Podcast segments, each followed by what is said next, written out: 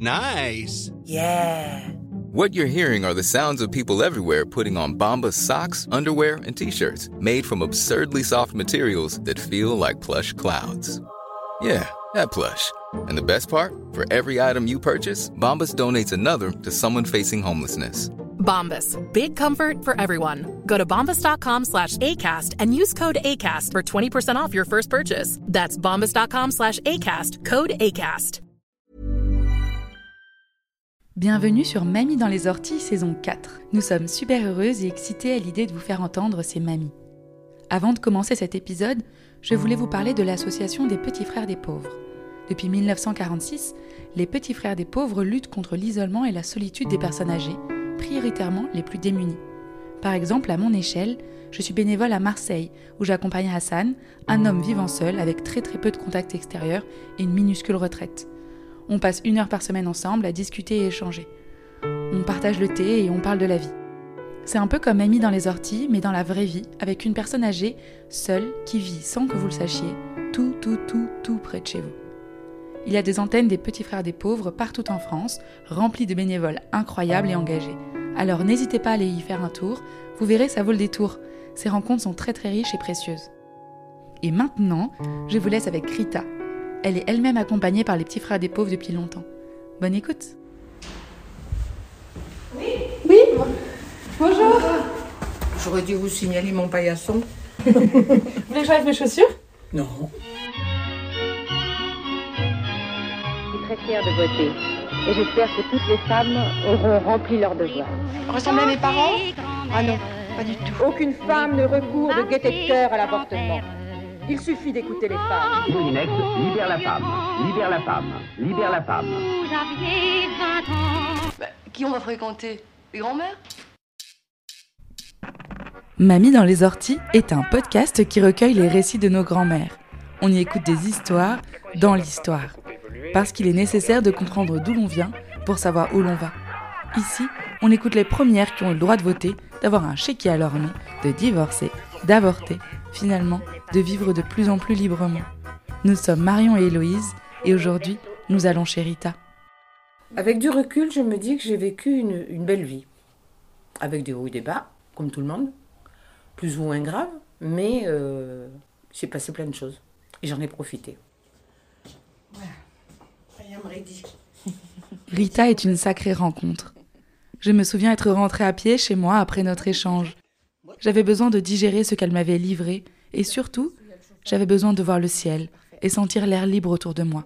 Car oui, Rita est un oiseau libre, une femme remplie de mille vies et mille aventures. Elle m'a fait voyager autant qu'elle m'a fait pleurer. Alors accrochez vos ceintures et bon voyage. Je vais avoir 79 ans. Je suis née à Nice. Alors ça a un petit peu mal démarré pour moi parce que mes parents étaient mariés, catholiques, pratiquants, ta ta ta ta ta. Ma mère, pour des raisons que je, n'ai jamais su, a décidé de divorcer. À cette époque-là, c'était pendant la guerre. Elle est partie, elle a pris ses, affaires, elle est partie à Nice. Pourquoi Nice Je ne sais pas. Bon. Elle s'est installée là-bas et mon père est allé la rechercher parce que euh, le divorce dans la famille, c'était euh, quelque chose de... Non. Non. Ils ont essayé de se rapprocher et moi je suis arrivée. Voilà, voilà. Ça n'a rien arrangé du tout. Alors j'avais déjà un frère qui avait 12 ans de plus que moi. Alors j'étais pas voulu, ça, le divorce a eu lieu, ça a duré un temps fou parce que c'était la fin de la guerre, parce que les trucs administratifs, n'en parlons pas, les familles qui se déchiraient entre elles. Euh. Et euh, bon, ben, ben, voilà, je suis née euh, sans papa. Je le voyais une fois par an parce que c'était une obligation administrative.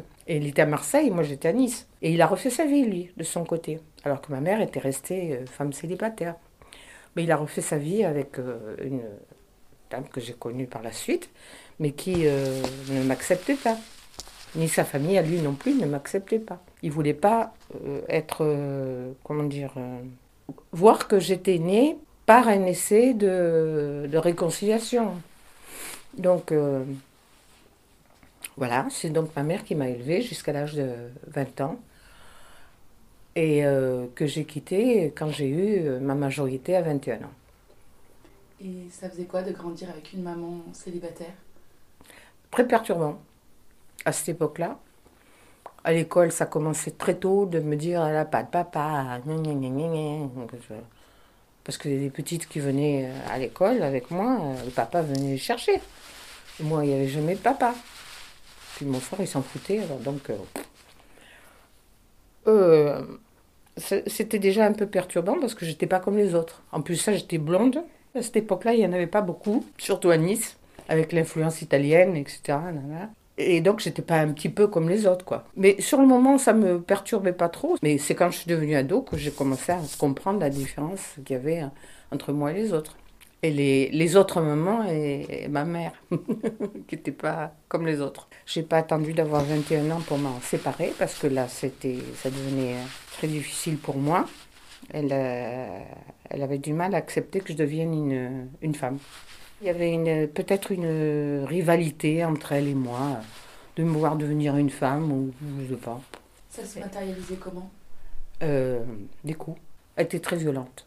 Elle passait d'un état serein une colère euh, très rapidement. Pas seulement avec moi, elle avait un caractère comme ça. Alors je ne sais pas si c'était une conséquence de son divorce ou du, fait qu'elle était seule euh, à assurer euh, notre vie, qui l'avait rendue comme ça. Peut-être qu'elle était autrement quand elle était plus jeune ou mariée. Mais bon, ça, ça se traduisait d'une manière violente. Je rigole maintenant, mais je rigolais pas à l'époque.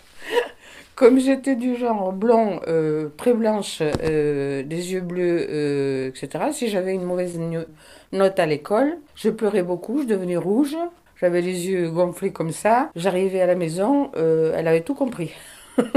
ça, ça rangeait pas les choses. Mais enfin bon. Et votre papa, dans ces cas-là? J'en parlais pas. Non, non. Et alors, j'ai eu la chance, ouais, je venais une fois par an en obligation de voir mon père. Mon père ne me recevait pas chez lui. Donc j'étais euh, à Marseille, je venais à Marseille chez des oncles et des tantes qui m'ont considérée comme leur fille. Et ça, c'est une chance. Mon oncle et ma tante m'ont gardé pendant tous les étés, j'étais avec eux. Et j'ai beaucoup voyagé, j'ai fait beaucoup de choses parce que mon oncle était dans le commerce. J'ai fait beaucoup de stations thermales avec eux et euh, avec de l'argent. C'était des gens qui, qui m'ont gâté à tous les niveaux. Alors que ma mère, elle, elle tirait le diable par la queue, si je peux dire. Ma mère euh, faisait des, travaux, en plus de, des boulots qu'elle a fait à droite, à gauche, euh, pour se débrouiller, parce qu'elle n'avait pas été élevée dans ce sens. Elle était une fille gâtée, euh, voilà, bourgeoise, etc. J'ai beaucoup d'admiration pour elle parce que vraiment, même le soir, quand j'étais couchée, on avait un tout petit appartement à Nice. J'étais couchée, elle faisait des travaux supplémentaires pour gagner un peu d'argent supplémentaire, notamment du mohair. Elle tricotait du mohair. C'est une toute petite laine, très poilue, toute fine et très difficile à, tricoter et à crocheter parce qu'elle faisait beaucoup de crochets. Mais elle faisait à cette époque-là, on appelait ça des liseuses. C'est des petites, euh, des petites euh, comment dire, camisoles qu'on mettait sur la, sur la chemise de nuit quand on était au lit pour avoir chaud. Elle faisait ça pour avoir de l'argent en plus. Je revois ma mère auprès de mon lit en attendant que je m'endorme, qui tricotait, qui crochetait.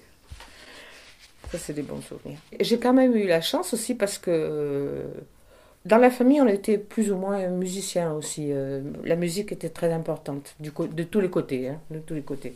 Ce qui fait que je me suis farci toutes les opérettes euh, à la mode à cette époque-là. Moi, j'étais en pleine dedans, hein, voilà, euh, carnaval, machin. Et ma mère de, à Nice m'a inscrite au conservatoire musical. Et j'ai fait de, 7 ans à 14 ans de conservatoire. J'ai un peu tout fait, surtout du solfège d'ailleurs. C'est chiant, le solfège. Hmm. Vous faisiez un instrument quand même Du piano, mais surtout du chant. À cette époque-là, le jour de vacances, c'était le jeudi à l'école. Donc je passais mon jeudi au conservatoire toute la journée. Elle avait préparé des sandwichs, etc. Donc on mangeait comme ça. Puis il y en avait cours le matin, pour l'après-midi. Et dans un parc magnifique, euh, au-dessus de Nice, vers Cimier. Que des gens bienveillants. Euh, donc euh, c'était sympa. Et à 14 ans, la directrice, qui était une sacrée nana, ex-diva de l'opéra de je plus où, a convoqué ma mère, qui avait aussi un caractère un peu hmm, en lui disant bah, écoutez votre fille a des euh, elle a une belle voix il faut la cultiver il faut la travailler les chants chorales les trucs comme ça il faut passer par dessus et faire autre chose et euh, bah, je crois qu'elles se sont un peu disputées Parce que ma mère euh, lui a dit, eh ben, effectivement, la progression de devenir quelque chose de mieux, une chanteuse, moi ça m'aurait enchanté. Hein. C'est vraiment, c'était un rêve pour moi de, de faire ce genre de truc. Mais il y avait des questions de moyens, ça se payait.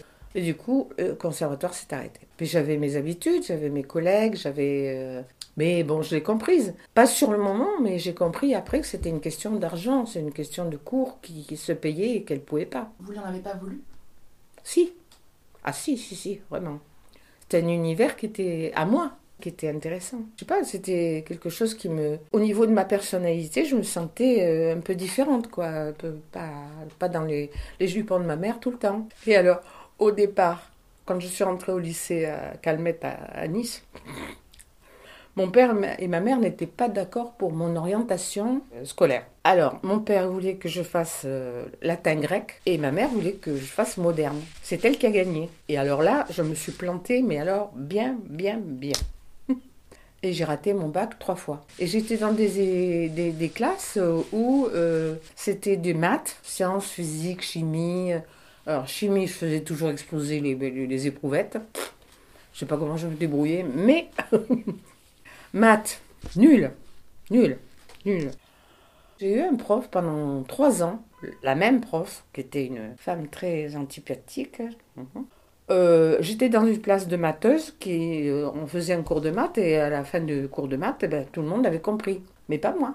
Et cette prof de maths, vers la fin du cours, avant que la cloche sonne, elle disait Bon, ben maintenant que tout le monde a bien compris, nous allons demander à Rita de venir au tableau. En pleurs, oui, même pas le, le tableau, je disais un truc, c'était pas du tout ça. Elle a fait ça pendant trois ans, je crois que je l'ai eu. Et ma mère persistait toujours à me laisser dans cette branche-là, alors qu'à cette époque-là, en quatrième, je crois, on pouvait euh, basculer d'un système à l'autre. Mais pff, pas du tout, elle était branchée là-dessus, elle voulait pas.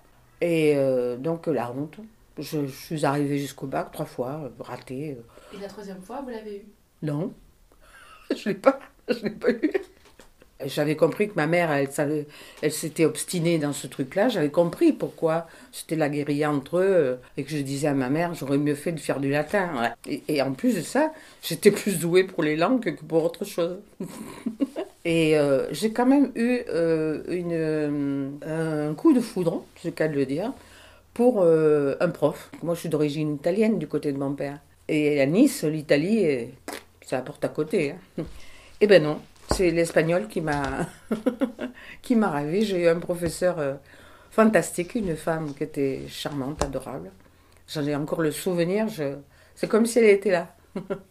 Pourtant, c'est du temps hein, qui est passé. Et elle m'a enthousiasmée. Et l'espagnol, je me suis dansée dans l'espagnol euh, avec euh, grand plaisir. Et vos parents, quand même, ils vous- c'était courant à cette époque d'aller jusqu'au bac pour une fille? Ben, c'était leur souhait, à eux, parce que eux, ils avaient fait des études assez, assez prolongées, quoi. Mon père, il avait été élevé par les jésuites. Je ne sais plus qu'est-ce qu'il avait eu comme diplôme. Ma mère, elle avait reçu une très bonne éducation aussi. Le bac, euh, tout ça à l'époque, c'était. Mon frère était complètement. Lui, il n'a rien eu du tout. Ni brevet, ni. c'était encore pire que moi. Comme il y avait 12, 12 ans de différence entre moi et lui, euh, voilà. De toute façon, il a quitté la, il a quitté la maison de ma, de ma mère à 18 ans, puisque à 18 ans, on pouvait avoir l'émancipation de l'âge requis, requis à l'époque pour être un adulte. Elle était aussi un peu violente avec votre frère? Oui, oui. Et ça, personne ne savait qu'elle était violente? Si, euh, dans la famille, on savait qu'elle était violente. Parce qu'elle poussait des colères euh, épouvantables. hein. C'était vraiment. Mais le côté violence, ça, ça dépend de. Si c'est verbal, c'est une chose. Si c'est verbal et physique, c'est pareil. Avec nous, c'était plutôt verbal et physique. Avec la famille, c'était verbal. Mais des scènes épouvantables. Les- La famille ne savait pas. Moi, j'en parlais pas. Mon frère, il en a peut-être parlé, mais comme il est- il s'est émancipé, lui, il a vécu sa vie de son côté. Donc peut-être qu'il en a parlé, mais moi, je ne savais pas. Mais euh, quand vous avez 20 ans, que vous, recevez une paire de baffes euh, suffisamment importante pour vous... euh, je me rappelle, la lèvre était ouverte, je, je se dégoulinait de sang. C'est difficile à supporter quand même. Parce qu'on vous regarde, parce que vous êtes une jeune femme, vous êtes une je- une jeune fille. Et vous avez une lèvre pas fendue, alors qu'à cette époque-là, quand on, on voyait des, des femmes battues, c'était parce que leur mari l'a tapé dessus. Alors que moi, c'était ma mère, c'est pas pareil. Et comment vous avez fait pour partir avant la majorité alors? Bah, bah, Il y a eu. euh, c'est pas facile à dire. Je faisais, euh, pour avoir un peu d'argent euh, personnel, et pour pas dé- déranger ma mère à ce niveau-là, je faisais des gardes d'enfants, de babysitting. Des gens que je connaissais déjà depuis euh, pas mal de temps. J'avais gardé un petit garçon et le père m'a violée. Il m'a dit, tu viens, tu, tu, es disponible, tu peux garder le petit, ma femme et moi, on a des trucs à faire, etc. Il m'a amené chez eux, et il n'y avait personne. Il y avait lui et moi. Et voilà, il m'a sauté dessus. Et très, très, très mal. Moi, je croyais que le petit était là, moi. Euh, je, je le connaissais, le petit. Je savais où était la maison. Euh, J'avais des repères, quoi. Et la maison était grande, et moi, j'appelais le petit, je ne me rappelle plus comment il s'appelait. On rentre dans la maison, je l'appelle pour qu'il vienne euh, me voir, euh, voilà. Mais ça répondait pas. Mais euh, j'ai pas réalisé que. Je me suis dit, il est peut-être en train de dormir. J'en ai pas parlé à ma mère. J'ai caché à ma mère. Ça a été difficile de cacher. Je sais pas. C'est peut-être un instinct de survie qui a dû fonctionner dans ma tête, me dire si, si ma mère sait ça, elle va me tuer. Parce qu'elle n'était pas d'accord pour que je fasse les, les gardes d'enfants, le babysitting. Je disais, maman, comme ça, je fais un peu d'argent. euh, voilà. Je- J'avais envie de, petites choses qu'elle ne pouvait pas me payer, elle. Donc, je ne voyais pas le mal. Mais d'aller jusque-là, jamais j'aurais imaginé. Et euh, bah, le, le- le type en question, euh, euh, moi, je connaissais sa femme, je connaissais le petit, je l'avais déjà gardé plusieurs fois. Jamais de ma vie, j'aurais imaginé que ça puisse euh, arriver. Je savais même pas ce que c'était un viol. Et là, ça fait, ça fait du mal ça fait du mal pendant longtemps. Parce que après, j'ai eu euh, très très peur de, de- des hommes, n'en parlons pas. Et lui, il m'a poursuivi pendant quelques temps. hein. Il était à la sortie des cours. Je sais pas tout ce que j'ai fait pour pouvoir l'éviter, parce que j'avais peur. Et puis évidemment, comme l'éducation sexuelle que j'avais eue était très très limitée, les filles, il y en avait qui savaient, il y en avait qui savaient pas. À cette époque-là, euh, Hein, C'était des choses dont on parlait euh, ou alors d'une manière euh, qui n'était pas vraie, ou fantasmée, ou pas du tout. Voilà. Et dans ma, je me rappelle, dans, dans le- vers le bac, là, j'avais des, des copines qui étaient filles de docteurs, mais qui en savaient beaucoup plus que moi. Et comme quand j'ai eu mes règles. Quand je, mes règles sont arrivées en plein... J'étais au lycée, un jour où vraiment ça a été une catastrophe. J'étais pliée en deux, je, je perdais mon sang, etc. Mais je ne savais pas. Je savais que ça existait, mais je savais pas que ça pouvait m'arriver. Une catastrophe. Et puis ça, j'avais honte. J'avais peur, j'avais honte, j'avais mal. Ah. Et j'en ai voulu à ma mère qu'elle me dise pas. Et alors après, elle m'a dit, oui, ça viendra tous les mois. Bon. voilà. Donc au niveau sexualité, euh, c'était très restreint. À cette époque-là aussi, on avait des médecins de famille. Et notre médecin de famille connaissait bien ma mère. Et euh, moi, depuis que j'étais tout bébé, quoi, je suis allée le voir. Parce que j'avais très mal. C'était comme si, si j'étais allée vers mon père si on m'avait fait un truc pareil. J'ai expliqué tout et il m'a évidemment observé, etc. Et euh, donc, euh, il s'est mis en contact avec le père de ma meilleure amie, qui était commissaire de police, en lui expliquant euh, ce qu'il avait vu. Et, comme il connaissait ma mère, en lui expliquant le, problème que ma mère, elle aurait réagi d'une manière très négative. Parce que c'était c'était une époque où j'étais j'étais mignonne, j'étais plutôt euh, attirante, quoi, un truc comme ça. Et elle, je crois qu'elle a, elle a mal, elle a, avec du recul, hein, c'est toujours pareil, avec du recul, on arrive à, comprendre mieux les choses, c'est qu'elle elle avait du mal à comprendre que je devenais une jeune femme, et que je devenais mignonne, euh, etc., que, euh, que, que je pouvais attirer. Elle était pas mal du tout, ma mère, hein, elle était une, femme agréable. C'est un coup de peau que j'ai eu entre mon médecin et le, le père de mon ami. Et le père de mon ami euh, s'est débrouillé pour prendre des renseignements sur cet homme qui, euh, qui faisait partie de l'OAS à l'époque. Il faisait partie des pieds noirs qui étaient arrivés euh, sur la, la côte méditerranéenne chez nous. Et donc il avait un passif. Et du coup, comme il savait que le, le- le docteur a, a précisé que ma mère me frappait, que ce genre de choses, qu'elle ne pouvait pas, elle pouvait pas le comprendre, c'était moi qui aurais peut-être aussi attiré l'homme en question. Il y a un euh, tribunal de, de juges pour enfants qui s'est mis en, marche avec eux. Et on m'a retiré de. J'avais pas 21 ans, j'étais dans ma 20e année. C'est l'été de mes 20 ans que ça s'est passé. Donc, euh, on m'a mis sous la protection du juge pour enfants, qui m'a retiré de chez ma mère, qui a répondu évidemment d'une manière très, très violente, ce qui ne lui a pas facilité les choses non plus, parce qu'elle a, elle a pas voulu comprendre, elle n'a pas voulu accepter. Mais elle n'a pas voulu me croire. Ce que je lui ai dit, elle n'a pas voulu me croire. Et en septembre, on m'a mis dans une famille d'accueil jusqu'à mes 21 ans. Et du coup, ma mère a réagi euh, extrêmement mal, évidemment. Elle n'a jamais voulu accepter que, que je dise que j'avais des coups. J'étais, euh, puis moi, j'ai une trouille de, des hommes, alors je vous dis pas. Hein. À part mon, mon, médecin et le, père de mon ami, euh, il ne fallait pas me parler d'un mec. Hein. Et vous vous êtes revue après avec votre maman? Non. Jamais? J'étais traumatisée par, par tout ça. Tout ça, ça c'était très bien. Je m'en suis sortie, je sais pas comment. Mais j'ai eu quand même des, des bonnes. Euh, des personnes qui m'ont aidé, beaucoup, qui m'ont. Et par la suite, j'ai rencontré des, des hommes qui m'ont aidé aussi. Ça a été long. J'avais peur. Une peur. Euh, bah, il avait l'air gentil, il avait l'air gentil. Euh, l'autre là aussi, il avait l'air gentil. Après tout ça, j'ai essayé de retrouver mon frère, qui était parti au Canada, qui avait vécu euh, sa période de transition à, Paris. Il avait quitté mon père aussi, parce que ça ne marchait pas entre eux. Il était parti à Montréal, s'installer à Montréal avec euh, sa nana, qui était québécoise. Donc j'ai essayé de le joindre, j'y suis arrivée. Je pris contact, je ne sais plus. Ça, c'est une période un peu confuse parce qu'administrativement parlant, c'était la, galère. Et euh,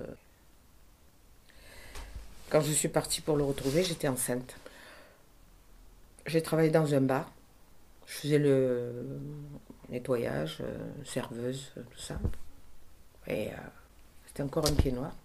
J'ai rien contre les pieds noirs en gros, hein. c'est un concours de circonstances qui a fait que je tombais sur un. et qui m'avait euh, pas violée, mais qui m'avait. Euh, voilà. Je suis partie là-bas, j'étais enceinte. Mais euh, oui, quand je suis arrivée à Québec, à Montréal, je ne savais pas que j'étais enceinte. Et ça s'est manifesté très vite. Donc il fallait faire très vite pour trouver une solution d'avortement. quoi. L'avortement au Québec à cette époque-là n'était pas encore reconnu comme euh, légal. Il a fallu trouver quelqu'un qui, me fasse un avortement. Et c'est mon frère qui s'est démerdé. Euh, et ça s'est passé dans un garage. Avec un type qui ne me plaisait pas du tout. J'avais une trouille de ce mec. C'était illicite, donc euh, il fallait payer maximum. C'est mon frère qui a payé. Bon, le reste, après, par la suite, ça a été différent, plus joyeux. Enfin, je me suis débrouillée, j'ai voyagé, j'ai rencontré plein de gens. J'ai des tas de choses à raconter. Vous êtes resté au Québec après? Un an.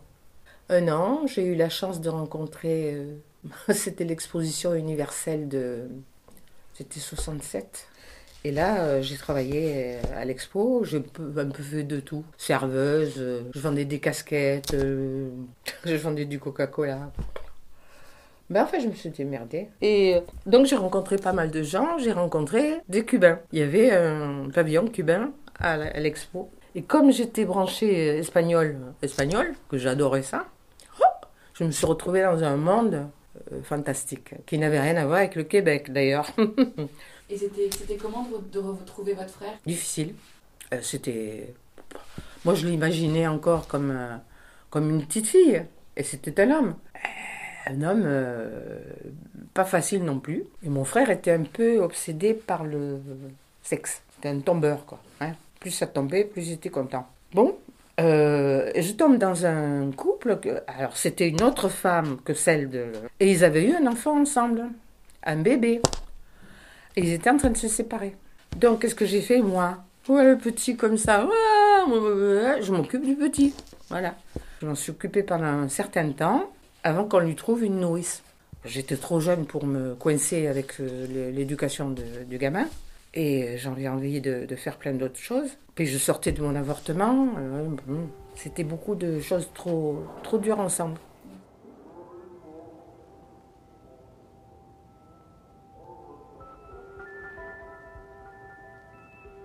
Les gens qui étaient dans cette, euh, à cette exposition, c'était des gens qui venaient mandatés par le gouvernement.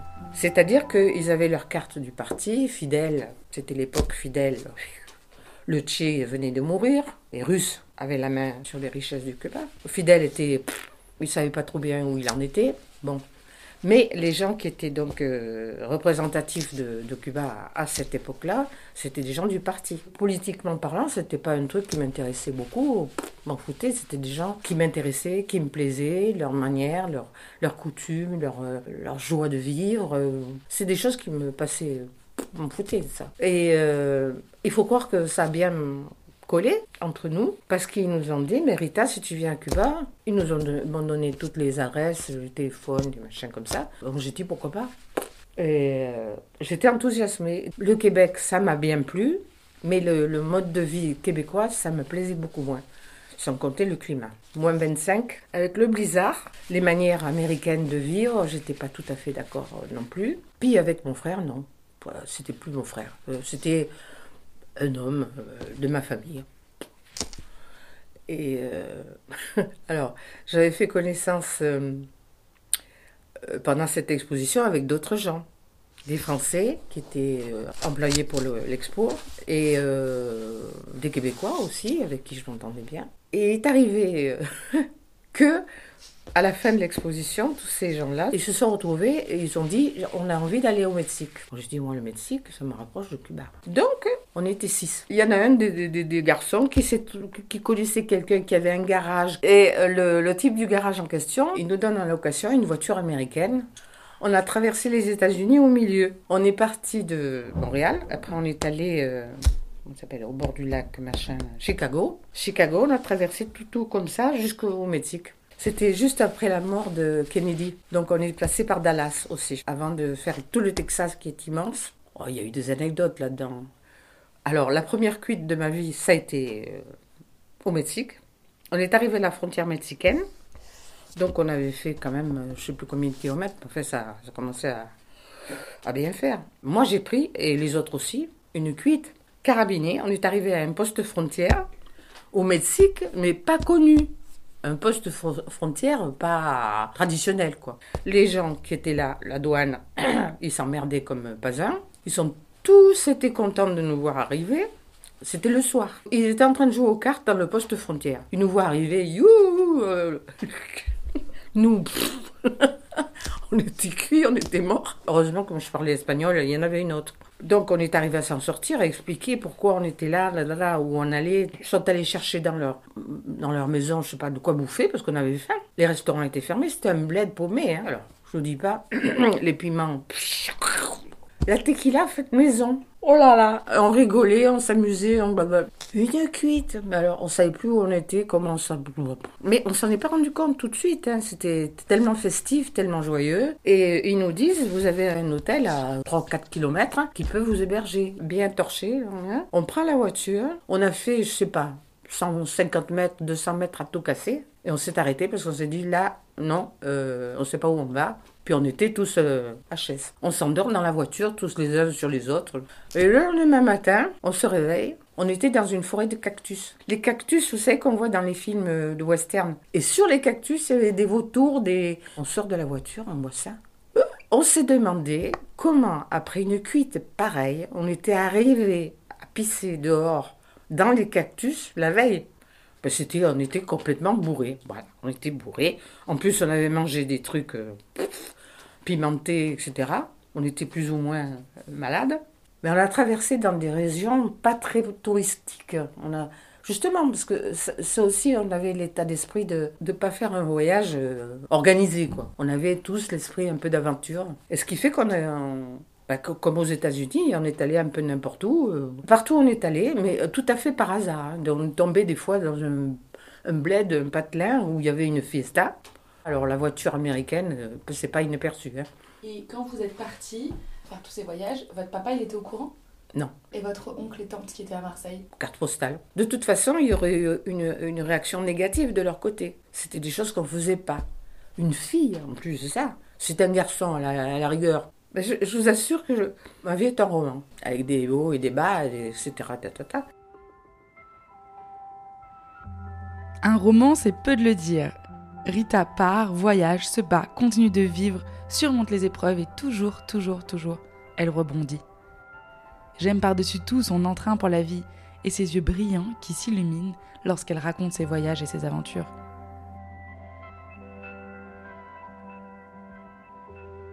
Fin 67, je suis arrivée à Cuba. Et pourquoi vous êtes partie? La famille qui me demandait de revenir. Mon oncle et ma tante. Parce que c'est lié à quelque chose d'autre qui a été important avant. Très important pour moi.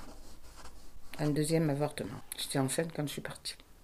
D'un homme dont vous étiez proche? Oui. Que voulait me garder. Et je ne lui ai pas dit non plus que je partais. Moi, je voulais fonder une famille, je voulais euh, que ce soit un truc stable, qui ne soit rien, qui n'ait rien à voir avec euh, ce que j'avais vécu moi. Euh, la famille, pour moi, c'était quelque chose de. D'ailleurs, j'en ai pas eu. Pas, j'ai pas créé de famille. Je suis toujours célibataire. j'ai eu des aventures. quand j'ai eu 30, 30 ans, quelque chose comme ça, j'ai cherché le père que je pourrais avoir pour mes enfants. Et je crois que je suis passée à côté. J'avais tellement la trouille. Avec du recul, je me rends compte qu'il y a au moins deux hommes que j'ai fréquentés à cette époque-là qui auraient pu être euh, mon compagnon de vie et de famille. Mais je, je suis passée à côté. C'était pas la trouille, c'était de, faire euh, quelque chose de solide, d'avoir une sécurité de ce côté-là. J'étais pas, comment dire, j'étais pas sûre de la. Euh, puis comme entre-temps, j'avais aussi appris les, les histoires de famille de mon père, de mon frère et tout ça, ça m'avait aussi perturbé parce que mon père, euh, bon, il avait des torts là-dedans, hein, dans, tous ces, dans tous ces trucs-là aussi. Ces références, mon oncle aussi, mon oncle avait aussi, euh, mon, mon, oncle de, Marseille et ma tante qui me considérait comme sa fille, euh, chaque fois qu'il trompait sa, femme, il lui offrait des bijoux parce qu'il avait du pognon. Alors elle savait tout de suite qu'il avait trompé. il lui disait Oh, tu vas chez Frojo, ma chérie, tu choisis ce que tu veux. Alors, donc, euh, les références que j'avais d'hommes euh, proches, c'était quand même, ça fait donner à réfléchir. Et vous avez avorté à Marseille? Non, à Paris. Là, j'ai été hospitalisée, je sais plus c'était à, à la Salpêtrière, on ne rappelle plus le nom de l'hôpital. J'avais commencé à avorter à Cuba, mais ça avait été mal fait. Et évidemment, personne ne le savait. J'étais. Euh, non, on parlait de moi parce que j'arrivais de Cuba. Il y a eu 68 avant. Le personnel, euh, j'ai entendu, j'étais, j'étais lucide, j'entendais ce que disait. Ouais, elle, elle, c'était moi. Elle, elle vient de, des tropiques, un truc comme ça. J'avais été choquée par le, la prise en main. Quoi. Au lieu de m'aider, euh, c'était pas évident. Puis évidemment, la famille, inutile d'en parler de ça. Vous n'avez parlé à personne? Non. Et à Cuba, c'était légal d'avorter? C'était illégal, mais je crois que j'avais eu une, peut-être une prérogative de la part de mon employeur, qui était quand même l'organe du, officiel du gouvernement. Et comme je devais quitter le pays, peut-être que j'ai été aidée de, comme ça, je suppose. C'est une supposition. Hein. Je suis pas sûre. Entre-temps, il y a eu les, euh, stérilés, les trucs comme ça. C'était le début. Hein. J'étais encore dans une période où c'était encore euh, testé. J'ai eu des relations sexuelles normales avec des hommes, euh, plusieurs d'ailleurs, mais surveillés. Alors, deux, trucs comme ça, c'est. Après mon, hospitalisation à, Paris, je suis revenue à Marseille, mais j'avais inventé une histoire pour pas qu'on sache. Et euh, malheureusement, euh, ma tante euh, a eu une, un AVC. Et bon, mon oncle est complètement rétamé, il ne pouvait pas s'en occuper ni rien du tout. Il était. Je crois qu'il était inconscient de voir le, que sa femme était dans cet état-là.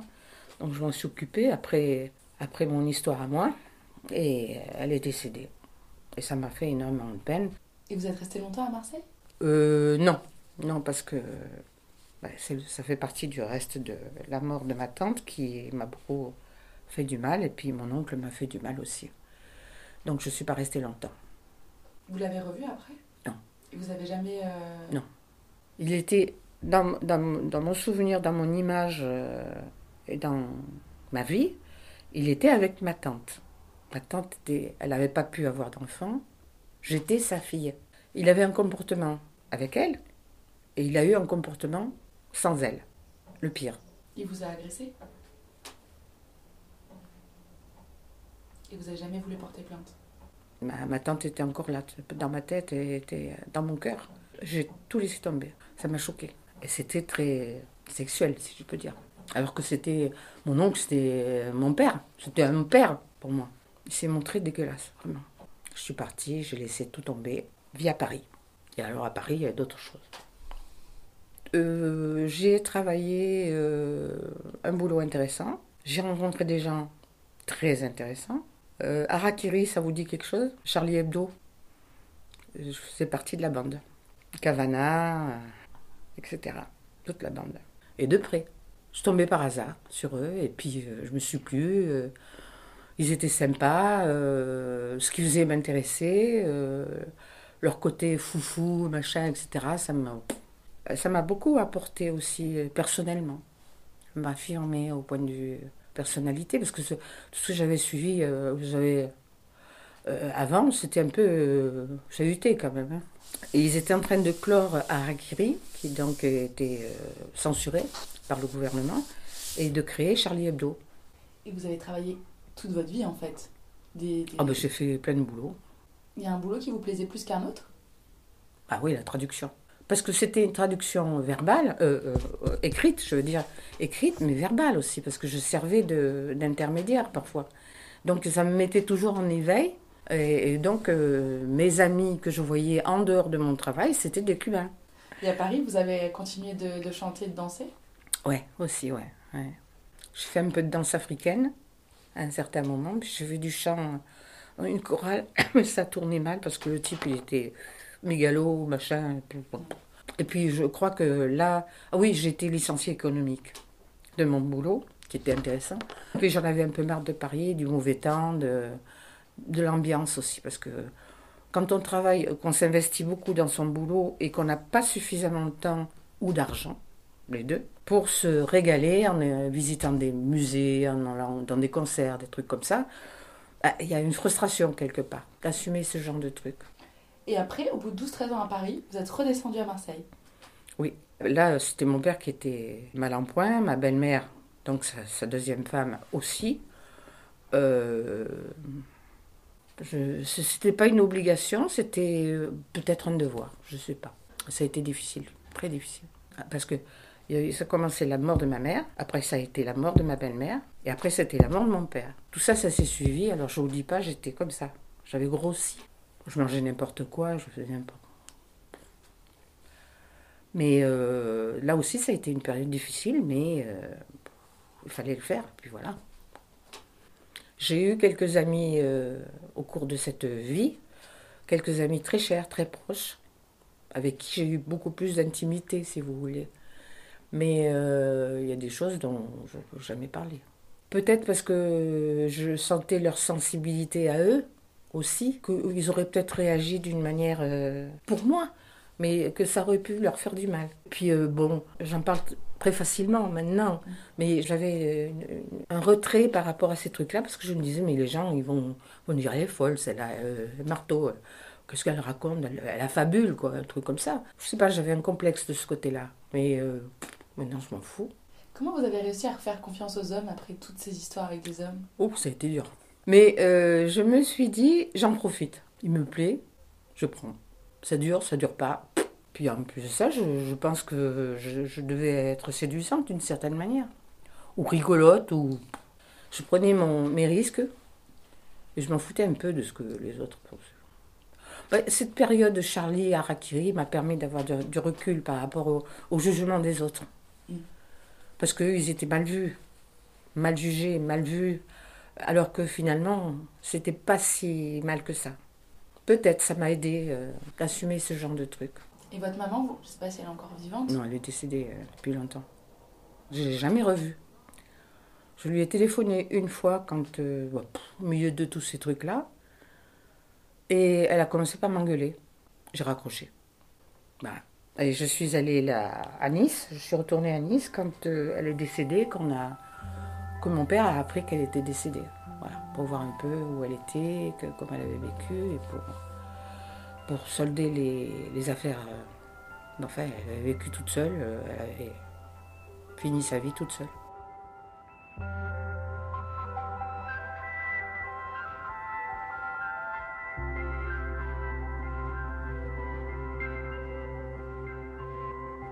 Vous êtes rentrée dans les petits frères Par euh, l'intermédiaire d'une assistante sociale. C'est elle qui m'a orientée vers eux. Ils m'ont aidé à déménager. Ils m'ont aménagé ici. Ils m'ont déménagé là-bas. Je fais des ateliers avec eux. Je suis inscrite dans un atelier euh, d'art artistique. Mais on, se voit, on se voit souvent parce que je vais au manier assez souvent. J'en parle parce que je ne vois que le côté positif. Pour le moment, la- l'association, le déroulement, le- les intentions, les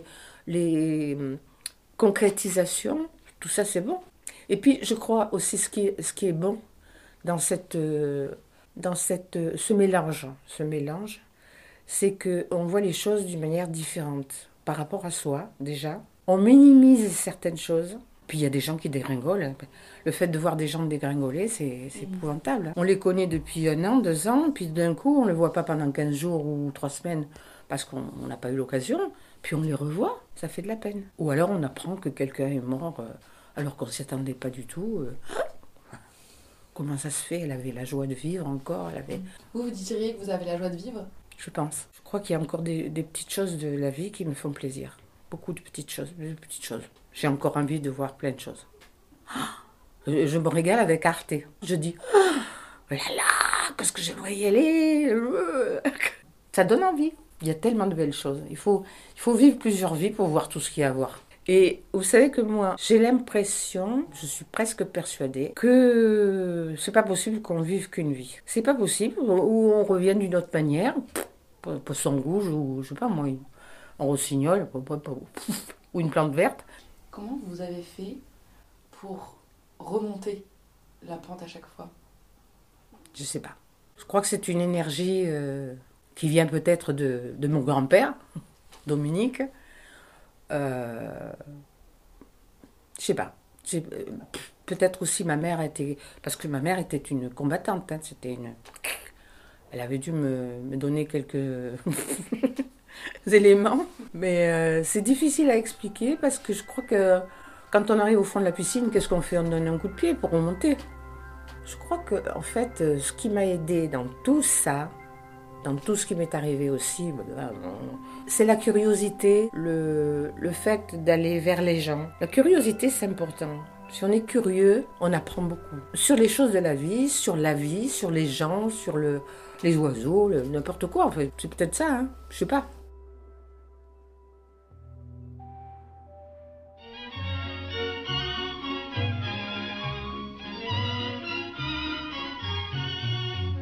Rita, c'est un cocktail entre la tequila, Cuba et un Paris révolutionnaire. C'est la joie, la dureté de la vie, les hommes et l'amour malgré tout. Merci Rita pour ton partage et ta force.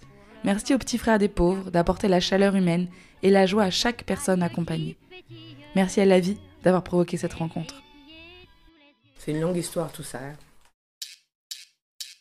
Mamie dans les orties est un podcast réalisé par Marion Deboire et Héloïse Pierre. Si l'envie vous démange, après avoir été piqué par les orties de cette vie de mamie, de partager l'épisode, de mettre plein d'étoiles sur Apple Podcast ou simplement d'échanger avec nous une tasse de thé sur Instagram ou Twitter, surtout, ne vous privez pas. Trouvez-nous sur les réseaux à mamipodcast et par email à bonjour arrobase mamiedansliesorties.co. À bientôt! Hi, I'm Daniel, founder of Pretty Litter. Did you know cats tend to hide symptoms of sickness and pain? I learned this the hard way after losing my cat, Gingy. So I created Pretty Litter, a health monitoring litter that helps detect early signs of illness by changing colors, saving you money and potentially your cat's life. Pretty Litter is veterinarian developed, and it's the easiest way to keep tabs on your fur baby's health right at home. Go to prettylitter.com and use code ACAST for 20% off your first order and a free cat toy. Terms and conditions apply. See site for details.